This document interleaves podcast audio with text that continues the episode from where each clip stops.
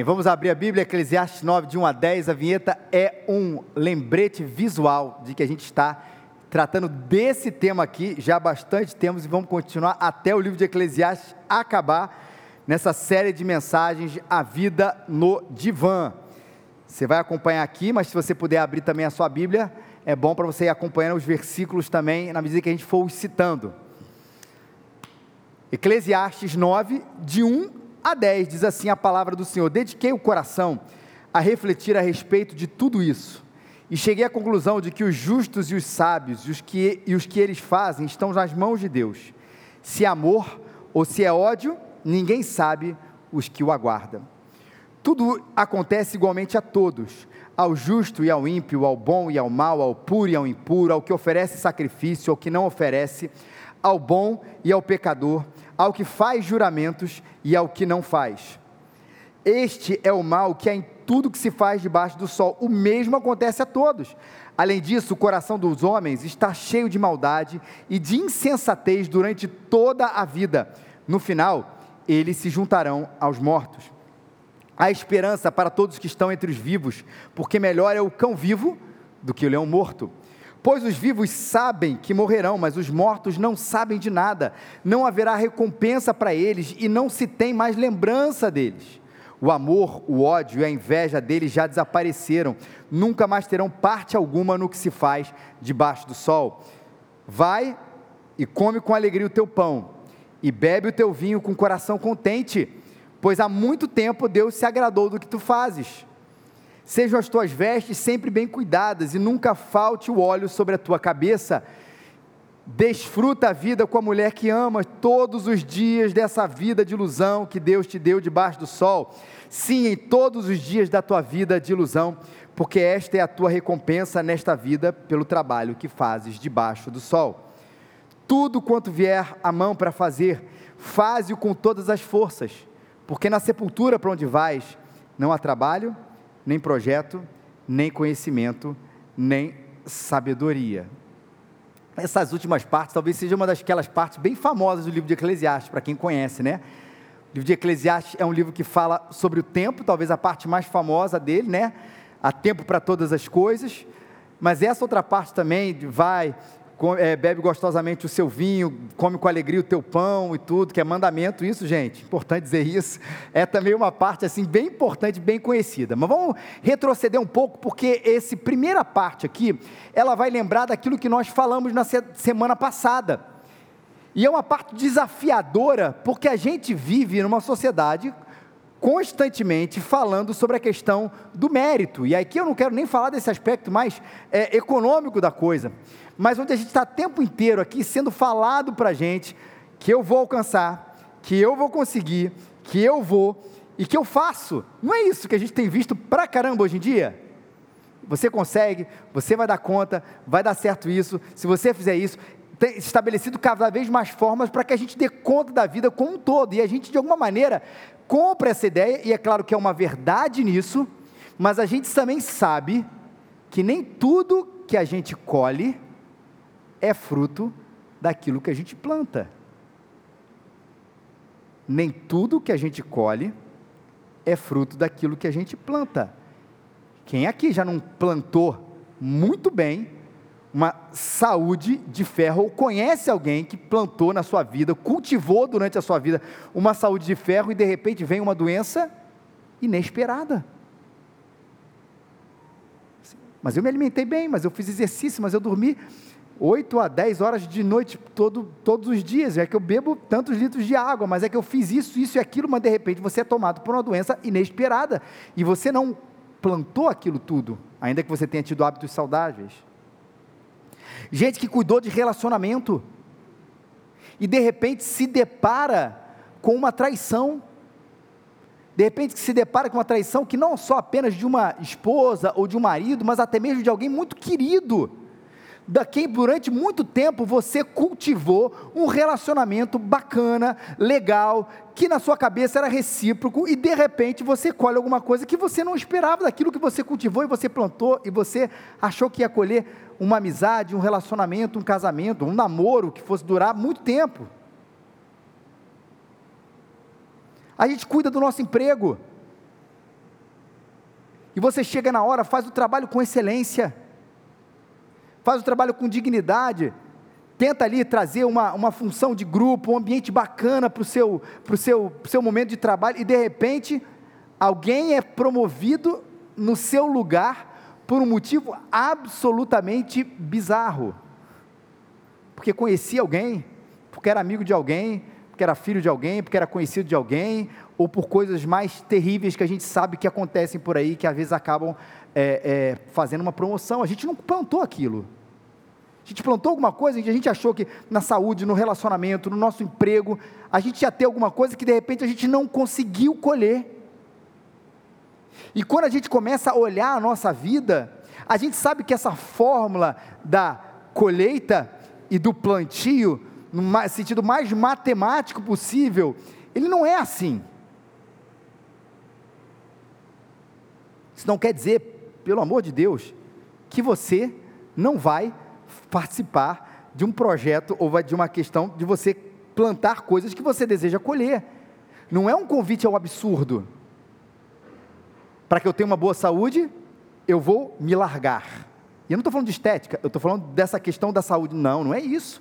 Seu corpo tem um funcionamento da qual estabelecido por Deus e você precisa cuidar dele das maneiras que Deus estabeleceu e que graças a Deus a medicina, a nutrição, a educação física tem tratado de mostrar para a gente coisas boas. No nosso trabalho, tudo aquilo que eu falei que de repente não acontece, mas você tem que plantar aquilo na esperança também de que um dia você colhe as coisas que você está plantando. Seja numa promoção, num avanço, num outro emprego, num ambiente de trabalho melhor, num relacionamento também. Olha, aprendi hoje que, como eu nem sempre colho aquilo que eu planto, então eu vou deixar minha esposa, meu marido de lado, meus filhos de lado, a fim de que meu relacionamento melhore. Não é assim. Só que ao mesmo tempo a gente tem que saber de que essas coisas acontecem, ou seja, coisas ruins, inesperadas, coisas que nós nem mesmo plantamos, elas acontecem. Se é amor ou se é ódio, ninguém sabe o que nos aguarda. Não sabemos o que nos aguarda no futuro. E o que conhece a Deus e o que não conhece a Deus coisas boas e ruins acontecem a ambos. Versículo 2 trata isso de maneira muito clara. Tudo acontece igualmente a todos: ao justo, ao ímpio, ao bom, ao mal, ao puro, ao impuro, ao que oferece sacrifício, ao que não oferece, ao bom, ao pecador, o que faz juramentos ao que não faz. E mais uma vez a gente precisa ver isso e olhar para o nosso relacionamento com Deus. Por quê? E eu sei que isso para você pode estar muito claro mas às vezes no momento da confusão, no momento da tristeza, no momento do inesperado, a gente esquece disso. Não esquece aqui, a gente esquece aqui. Que o relacionamento com Deus não nos isenta de passarmos por sofrimentos e dificuldades. Eu sei que você já ouviu isso mil vezes, mas vale a pena a gente repetir. A fé, ao contrário de que muitas vezes a gente escuta por aí, mas que não é verdade, ela não é uma blindagem ela não é uma blindagem contra o sofrimento, ela é uma vida nova, onde há, como Jesus Cristo passou, alegrias e sofrimentos. Ela não é uma blindagem isso. O que tem causado, inclusive, gente, muita confusão e muita, na verdade, decepção, às vezes, no relacionamento das pessoas com Deus, é porque elas entram nessa falsa promessa que se eu for de alguma maneira blindado pelo Senhor, de que eu tenho um escudo, que é a minha fé, e absolutamente nenhuma coisa de ruim vai acontecer comigo, e há uma certeza disso, de que essas coisas acontecem com todo mundo. Com que sacrifica e com que não sacrifica. O relacionamento com Deus não nos isenta de passar por sofrimento e dificuldade, ela é uma vida nova. Com Jesus, onde há alegrias e sofrimentos. Ponto 2. Ela não nos garante também uma vida boa. Eu vou falar o que é vida boa aqui, porque uma eu estou falando daquilo que não acontece comigo, a blindagem. E a outra é o que poderia, eu acho que deveria acontecer comigo de maneira positiva, que eu estou chamando de vida boa. Até porque, eu lembro que eu falei isso recentemente aqui no grupo dos casais. Esse nosso conceito de vida boa, de felicidade, ele é um conceito contemporâneo dos nossos dias. Lembra disso? Falei nos casais, quando Jesus fala bem-aventurados, a gente poderia traduzir isso como feliz, né? Muitas Bíblias, inclusive, traduzem isso. As bem-aventuranças, as felicidades, segundo Jesus, não tem nada a ver com o que a gente pensa hoje em dia sobre felicidade. Já parou para pensar nisso? Felizes são os perseguidos, os que choram. Felizes são aqueles que têm fome e sede de justiça. Um dia eles serão fartos. O que é feliz para a gente hoje? O que é felicidade hoje? Felicidade para a gente, vamos lá, gente. Tranquilidade, praia, sem trabalho, sem preocupação de dinheiro e leveza. Não é isso? Tararana, água de coco. Para não cantar aqui, né, gente? Aí tem aquela noção ali, aquilo é felicidade para a gente. Tanto é que a gente fala assim, pô, vou voltar, faz um fim de semana assim maravilhoso desses aí que a gente viaja, e volta para a vida normal. É a felicidade a gente volta para a infelicidade. Ou né, a felicidade que acontece depois do trabalho, ou a felicidade que é um, é um futuro de, de, uma, de uma boa aposentadoria, é, é, de um lugar de, um, de descanso, de uma coisa que, gente, repito, longe de mim, o texto vai falar sobre isso, inclusive achar que essas coisas são ruins. Não são ruins, são boas. Famoso, se você não gosta dessas coisas, dá para mim, me chama para sua casa de campo, sua casa de praia, vou, tranquilidade. Agora, a nossa esperança não está nisso. E essa não é uma promessa de Deus na sua vida. Ande comigo, que eu proporcionarei a você essa tranquilidade, essa praia, sem trabalho, sem preocupação, de absolutamente nada e leveza. Não é isso. Essas coisas que não são ruins, elas têm se tornado, na minha visão, queridos, ídolos piores do que muita coisa na nossa vida. E o que a gente faz quando a gente pega Deus nesse amuleto da sorte, que Ele vai trazer para a gente a blindagem e a vida boa, o que a gente colhe no final disso, a médio ou longo prazo, porque às vezes algumas igrejas ou pastores que infelizmente prometem esse tipo de coisa, mas o que vai colher a longo prazo é decepção. Porque não vai chegar. Que ele não garante uma vida isenta de sofrimento e meritoriamente feliz do nosso ponto de vista do que é felicidade. Tudo acontece igualmente a todos, ao justo, ao ímpio, ao bom e ao mal. O sofrimento e também a vida boa, como a gente imagina por aí. Só que a gente não pode falar que isso é uma aleatoriedade da vida. O texto não está dizendo, ó, tudo acontece todos. Então, como eu falei, não faça a sua parte. Texto vai falar sobre isso. Não faça a sua parte, deixa do jeito que está, porque na verdade Deus é um Deus que fica jogando dados para ver o que, que vai acontecer. Fulano de tal, ih, jogou seis, mas tem um bônus ali com a família. Então bota seis mais quatro, a vida dele vai ser dez. E esse aqui, aí Deus jogou, deu dois, dois e meio, rapaz, e ainda vacilou ali, e um, um e meio. Não é assim que a vida funciona. Deus não está jogando dados ali. Mas a gente pode, não pode chamar isso de aleatoriedade, mas nós entendemos que no meio do caos da vida existe a soberania de Deus, ou seja, o universo não vive no descontrole. E ao mesmo tempo que eu afirmo o controle de Deus, veja, eu não consigo, ninguém consegue ver nos seus olhos todo o plano de vida para esse mundo caótico e caído que nós vivemos. Ninguém consegue. Eu afirmo a soberania de Deus, mas a soberania de Deus, ela não é um amuleto também para eu entender, olha, que como Deus é soberano e ele se relaciona comigo, eu vou entender tudo o que acontece, todos os porquês, todas as razões, todos os motivos pela qual isso ou aquilo acontece. Não é assim que funciona. O que Deus espera de nós, de fato, é a confiança num Deus que tem tudo em Suas mãos, no meio de tanta coisa estranha e dolorosa que acontece a nós. Estranha e dolorosa. Citei ele semana passada, vou citar ele de novo, Jó. Para quem não conhece o livro de Jó e a pessoa de Jó, Jó é uma pessoa que, que é o grande, talvez, exemplo, o paradigma que a gente fala quando fala de sofrimento, porque ele perdeu tudo. Para quem não conhece a história de Jó, Jó perdeu sua saúde, Jó perdeu os seus filhos, Jó perdeu os seus bens, e é um daqueles caras ali que estava ali é, sacrificando, sacrificava pelos seus filhos. Ele é visto como um homem temente a Deus logo no início do capítulo. E ele passa pela maior tragédia que qualquer ser humano pode passar, ou equivalente a qualquer tragédia que o ser humano pode passar. E a resposta de Deus para ele, e a resposta de Jó para Deus, são coisas assim que desafiam esse nosso sentido de lógica.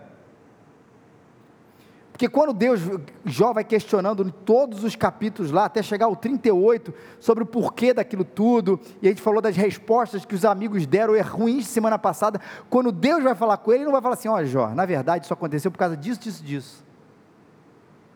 A resposta de Deus a Jó é uma resposta sobre a soberania dele. Depois disse o Senhor, que respondeu a Jó de um redemoinho: Quem é este que obscurece o conselho com palavras sem conhecimento? Agora, prepara-te como homem, porque eu vou te perguntar e você vai me responder. Começa aqui: Onde estavas tu quando eu lançava os fundamentos da terra? Conta-me se tens entendimento. Quem lhe fixou as medidas da terra, se é o que sabes? Quem a mediu com o cordel? Onde estão fundados os seus alicerces? Quem lhe assentou a pedra fundamental? Quando as estrelas da manhã cantavam juntas e todos os filhos de Deus gritavam de júbilo? Ou quem encerrou com portas o mar, quando este rompeu e saiu do ventre? É todo um ato da criação descrito de maneira poética aqui quando eu o vesti com nuvens e o envolvi com escuridão, lhe tracei os limites, pondo-lhe portas e trancas. Ele disse: Até aqui virás, mas não avançarás, aqui se quebrarás o orgulho das tuas ondas. João, onde você estava quando eu fiz todas essas coisas? Jó não recebe uma resposta do jeito que a gente gostaria. O que, que ele recebe, gente? A presença de Deus. E como disse o Tim Keller, comentando toda a narrativa de Jó, ele diz o seguinte: Jó nunca viu por que ele sofreu, mas ele viu Deus e isto foi suficiente. Não é a resposta analítica, lógica de causa e consequência.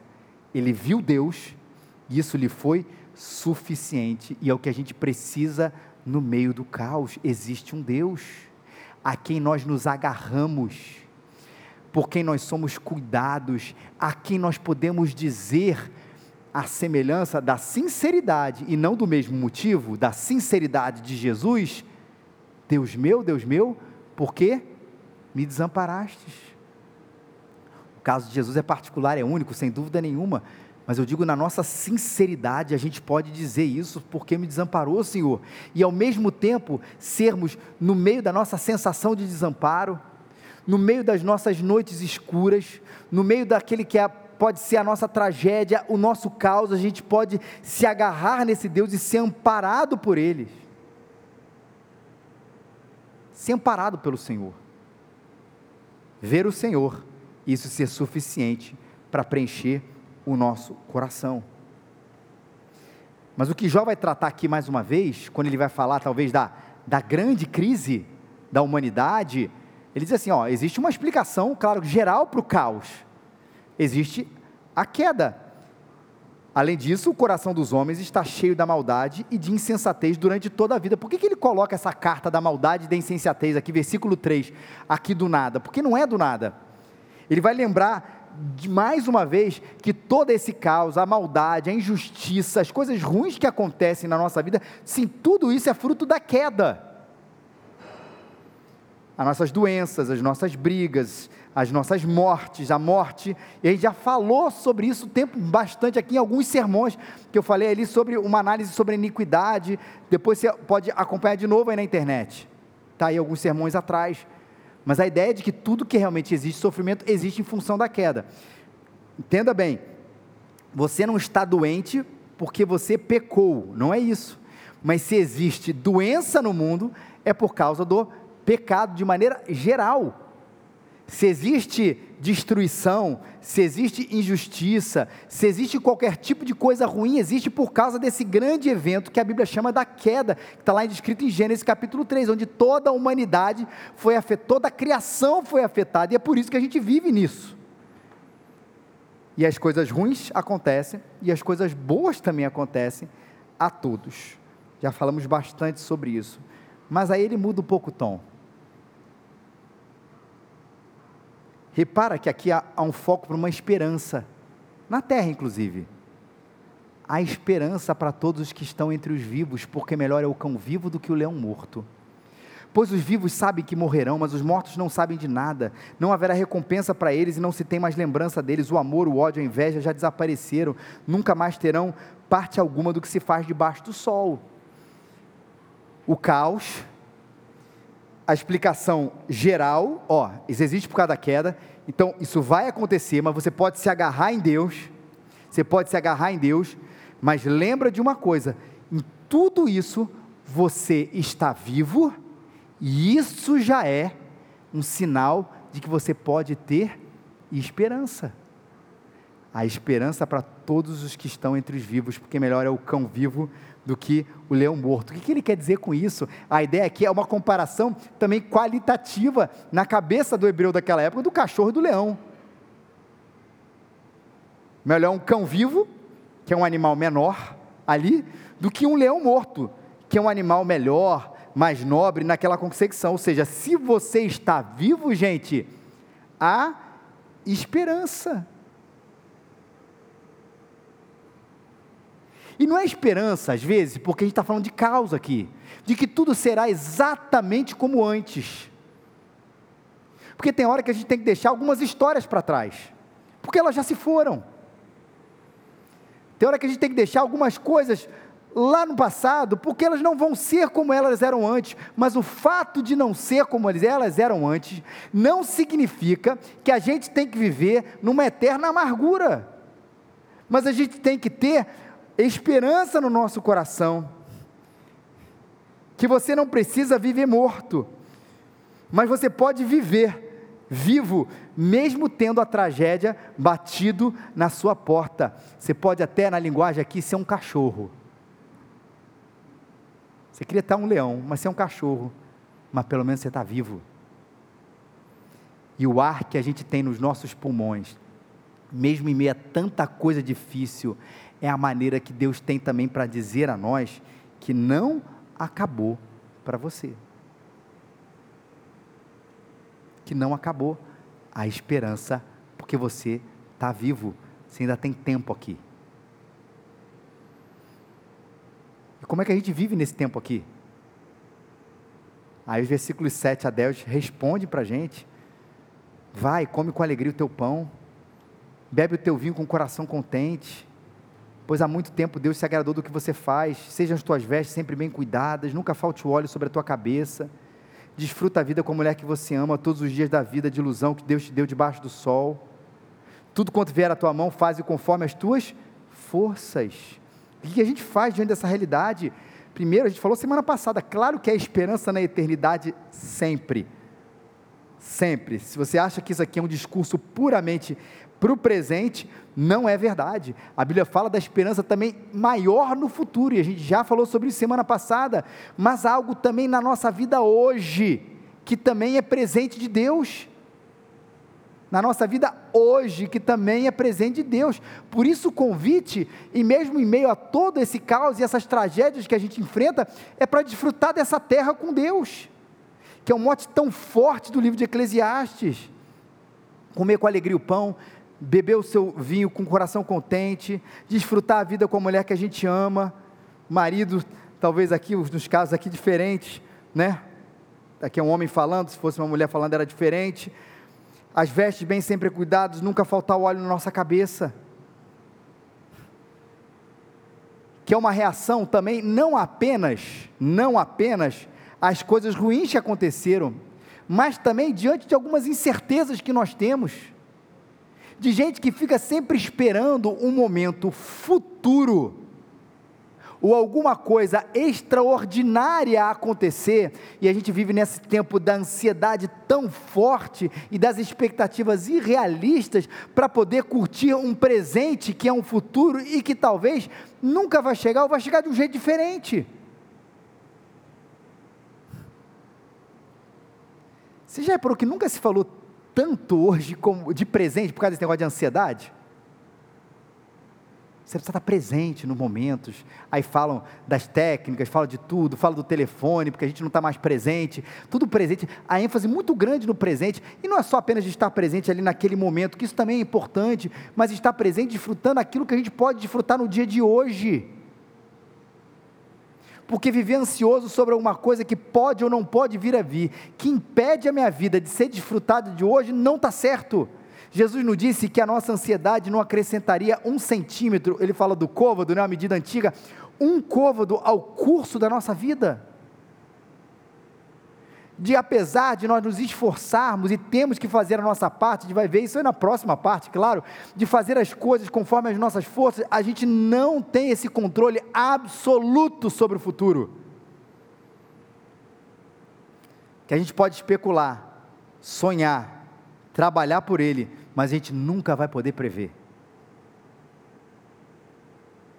Jó não sabia que aquilo iria acontecer com ele. Deus não chegou assim, Jó, eu sei que você está sacrificando, Jó, eu sei que você está fazendo isso tudo, mas lembra que daqui a 15 anos vai acontecer uma coisa muito ruim na sua vida. Se prepara. Não foi assim com ele.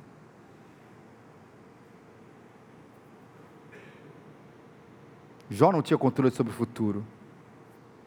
Eu não tenho, mas Deus tem.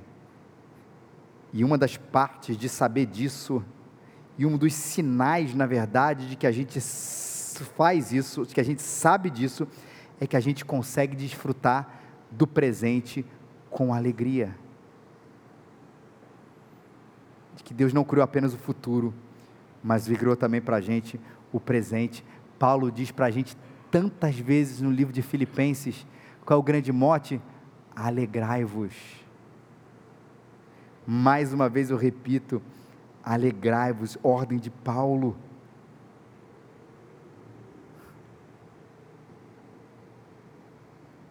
E ele usa aqui a figura do pão, do vinho, para expressar tudo isso. Ele não está falando aqui, mais uma vez, sobre sobrevivência. Ele está falando sobre desfrute. Não é a comida que a gente come no dia a dia do nosso trabalho, porque a gente tem ali talvez alguns poucos minutos, ou alguns pouco tempo para comer. Ele está falando da, é daquela ideia de sentar e a contemplar e aproveitar aquilo como um presente de Deus e de alguém que sabe com quem está o futuro e por isso consegue estar presente desfrutando do pão e do vinho na sua mesa, na sua mesa óleo e vestes. Aqui a, a, a ideia não é sermos olhar para os olhos do óleo da unção, no sentido que a gente enxerga hoje, de maneira mais espiritual, das vestes brancas também, no sentido que o Apocalipse vai falar para a gente, não, está falando de, de coisas realmente que vestiam as pessoas naquele tempo. No clima quente do deserto, no clima quente daquela região, o óleo servia para aliviar a irritação da pele, dos rostos das pessoas, e as vestes, de fato, para vestir de uma veste de alguém que cuidou,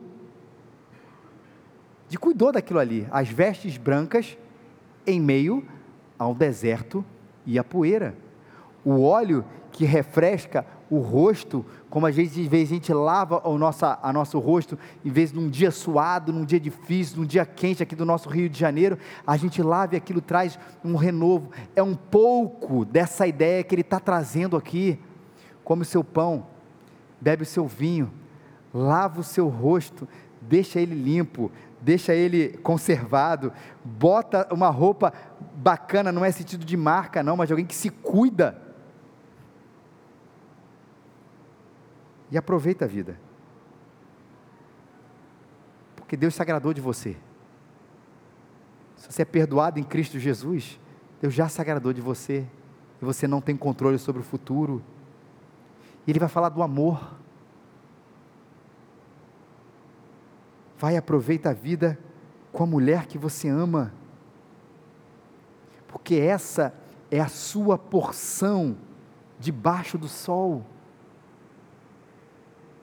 Quem achou, Provérbios diz, quem achou a esposa, uma boa esposa, achou um presente, uma dádiva, a bênção do Senhor. Que coisa bonita, gente.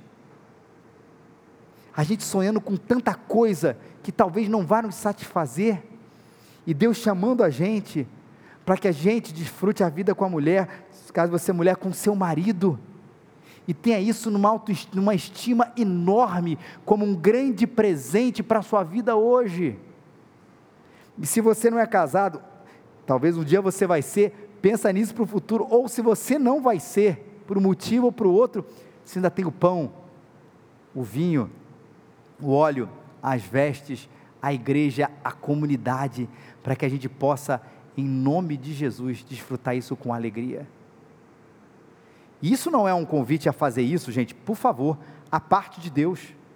Lembra que o tempo inteiro o livro de Eclesiastes, ele enfatiza muito, teme a Deus e guarda os seus mandamentos, porque isso é dever de todo homem. Aproveita os dias da tua mocidade, a gente vai ver isso depois.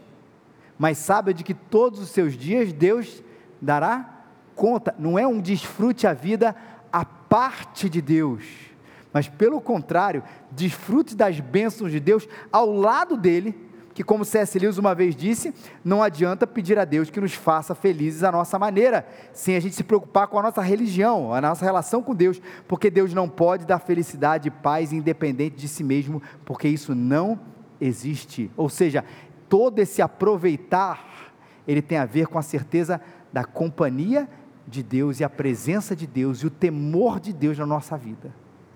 Até porque eu desfruto, porque eu confio e eu confio porque Ele botou essa fé mesmo no meu coração. E em segundo ponto, não tem uma atitude passiva. Tudo quanto te vier à mão para fazer, faze-o conforme as tuas forças. Olha ele equilibrando aqui. Olha, as coisas ruins vão acontecer, acontecem, as tragédias acontecem, ao que sacrifica, ao que não sacrifica, ao que ama Deus e ao que não ama Deus. As coisas ruins acontecem, como coisas boas também acontecem a quem também nem ama o Senhor. Então, a gente às vezes escolhe coisas que a gente nem mesmo plantou. Saiba disso. Não existe aleatoriedade na vida, mas existe essas coisas que acontecem na nossa vida. Ponto. Mas saiba, Deus é soberano. Saiba disso. E existe a maldade no mundo. Essa é a grande explicação de tudo. Então aproveita a sua vida com alegria. Deus está cuidando de você. Não fique excessivamente preocupado em relação ao futuro, porque isso vai te trazer um presente muito ruim. Se você confia em Deus, se você ama o Senhor, Ele vai trazer para você essa paz, para você desfrutar dessas coisas boas com alegria, que isso é um presente. Só que você não pode ter uma atitude passiva diante disso. Tudo quanto vier à mão, faze conforme as tuas forças se esforce, estude, promova, diante das dificuldades da vida, o que você puder para fazer, você vai lá e faça. Faça com esforço, mas não faça com hiper esforço. Eu quero dizer com isso, a gente não foi feito para caminhar sozinho. A gente vive uma relação de interdependência entre a gente. Hiperesforço, eu estou dizendo que é aquela pessoa que acha que viveu para ser um herói. E ninguém aqui foi chamado para ser herói nesse sentido. Se tem uma hora que eu estou fraco, e tem, todos nós passamos por isso, não há problema nenhum, e é o que eu chamo de hiperesforço, de você pedir ajuda. Por favor, me ajuda. Não dá para eu caminhar sozinho. Foi colocado aqui uma coisa para eu fazer. Parece que está um pouquinho além. Eu acho que eu dou conta, mas seria tão bom se você caminhasse com, comigo. Um aquecendo o outro. Na vida, e eu não estou falando aqui apenas de trabalho, trabalho de segunda a sexta, que não é isso exatamente que o livro de Eclesiastes está falando aqui, mas da nossa vida como um todo. A gente precisa um do outro. Mas também não é atitude não é só passiva, mas pouco esforçada. Poxa, já que as coisas são assim, deixa eu fazer o esforço mínimo. Não, não faça isso. Faça o esforço possível. Um esforço possível, que às vezes em certos momentos vai além, um pouquinho além. às vezes em certos momentos também vai um pouquinho aquém, mas faça um esforço possível, sem o hiper esforço e sem também a preguiça que pode caracterizar muita gente, mas vá em frente. E não pense isso realmente em relação só ao trabalho, porque quem passa por situação na vida, sabe, por tragédia na vida, sabe que às vezes é difícil levantar, não é? E aí, às vezes, eu acho que esse texto tem mais a ver com isso do que o trabalho, do que amanhã, quantas planilhas eu vou conseguir fazer? Quantos carimbos eu vou conseguir carimbar? Quantas coisas eu vou conseguir escrever? Mas tem a ver com lidar com a vida. Uma coisa tão ruim aconteceu com você, se sente solitário, e às vezes você, caramba, tá demais para mim, peça ajuda. Mas no que é possível, levanta. No que é possível, faz. E no que é possível também, para que as coisas ruins daquilo que você pode fazer não aconteça, se esforce. Lembra que eu falei dessas outras coisas? Você quer um casamento bacana? Não existe uma promessa de que nenhum problema vai acontecer. Mas o que vier à tua mão, faze-o conforme as tuas forças.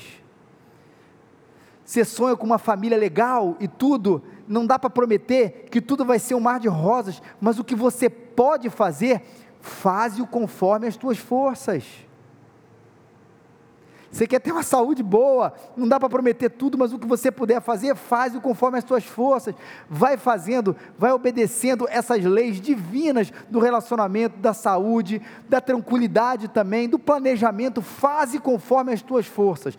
Peça ajuda, não faça de menos, não faça em excesso, como quem quer controlar tudo, mas faça conforme as tuas forças, como o livro de Eclesiastes é sábio para os nossos dias. E sabe o que é lindo nesse texto? E a gente caminha aqui ao final, porque ele também fala a respeito da pessoa de Jesus. Se a gente está debaixo da maldição dessa vida, de todo o pecado, que a gente falou que explica toda a maldade, a injustiça, lembra que ele levou sobre si toda a maldição, que haverá um dia, e aí sim, onde não vai haver mais tragédia. Que haverá um dia, que aí sim, que não vai haver mais o inesperado, haverá um dia que aí sim, só colheremos o bem, que só viveremos o bem, porque estaremos com as nossas vestes novas. E sim, o meu desfrutar hoje, o meu vinho, o meu amor, as minhas vestes, os, meu, os meus olhos, o meu óleo, são aproveitados porque Jesus Cristo me dá o descanso maior. É impressionante como isso é verdade. Eu posso ter um bom presente ou uma tranquilidade no meu presente, porque Ele me deu a certeza do meu futuro, porque Ele me deu paz porque não é a minha capacidade de comprar essas coisas ou de ter tempo livre apenas, porque tem muita gente que tem muito tempo livre ou tem algum tempo livre e que tem muita condição de comprar tudo que é de melhor descrito aqui, mas não consegue desfrutar isso com paz porque ela precisa de Jesus. Que eu posso trabalhar, mas Ele já fez o seu maior trabalho, que eu trabalho para o bem todos nós aqui devemos trabalhar para o bem, mas eu sei que Ele já consumou esse trabalho, que eu me esforço diante da vida, mas eu sei que a minha recompensa final já está garantida pelo trabalho daquele que morreu por mim. E que isso leve a gente para desfrutar o presente. Não é um carpe diem, aproveite a vida e é isso aí. Não é isso. É o lado daquele que anda comigo. É junto daquele que traz paz ao meu coração, ao ponto das coisas que são presentes, elas possam ser desfrutadas com paz, porque Ele me deu uma paz que absolutamente ninguém mais pode dar. De que o meu trabalho, aí sim, para promover o bem, ainda que ele seja maravilhoso e belo, eu já sei que ele está consumado por aquele que trabalhou na cruz e resolveu todas as coisas, eu descanso no trabalho daquele que vai transformar todas as coisas, a pessoa de Jesus. E a gente está nesse momento celebrando a ceia do Senhor, para lembrar disso também e sermos alimentados por essa verdade. Sempre nos falamos sobre isso, que a ceia, ao mesmo tempo, ela nos lembra e a ceia, ao mesmo tempo, ela nos alimenta. Ela é também um memorial mas ela é também alimento para a nossa alma. E a gente lembra daquele que morreu por mim, daquele que naquela cálice de vinho, ele disse que esse é o meu sangue dado em favor de vocês, um sinal e um selo da sua nova aliança, e que esse sangue de Jesus me perdoa de todos os meus pecados e me traz a paz. Que aquele que se entregou por mim, que fez, que morreu, que teve o seu corpo moído naquela cruz,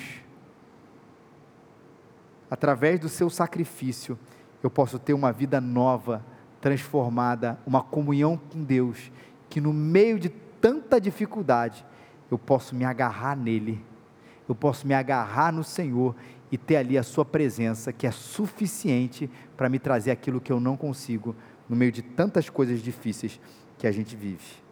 É por isso que o cristão ele anda diferente, gente. Ele anda diferente. Ele não anda assim, não vai ter problema na minha vida, ou tudo de bom nessa terra vai acontecer comigo. Não é isso.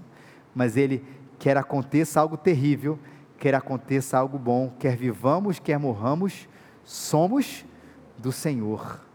E quero que aconteça o que acontecer, nada vai me separar do amor de Cristo, porque na cruz esse amor foi garantido a mim.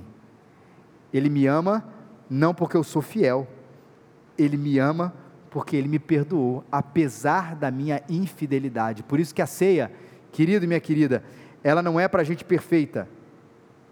A ceia não é uma anamnese da sua semana. Quantos pecados eu consegui? Será que eu sou digno dessa semana tomar a ceia? Não existe dignidade humana para tomar a ceia. O que existe é a certeza de que os pecados meus foram lavados por Cristo Jesus. Se essa é a sua certeza, de que o seu pecado foi lavado por Jesus Cristo, de que Ele é seu único Senhor, de que seu único Salvador, você é convidado por Ele a participar desse momento.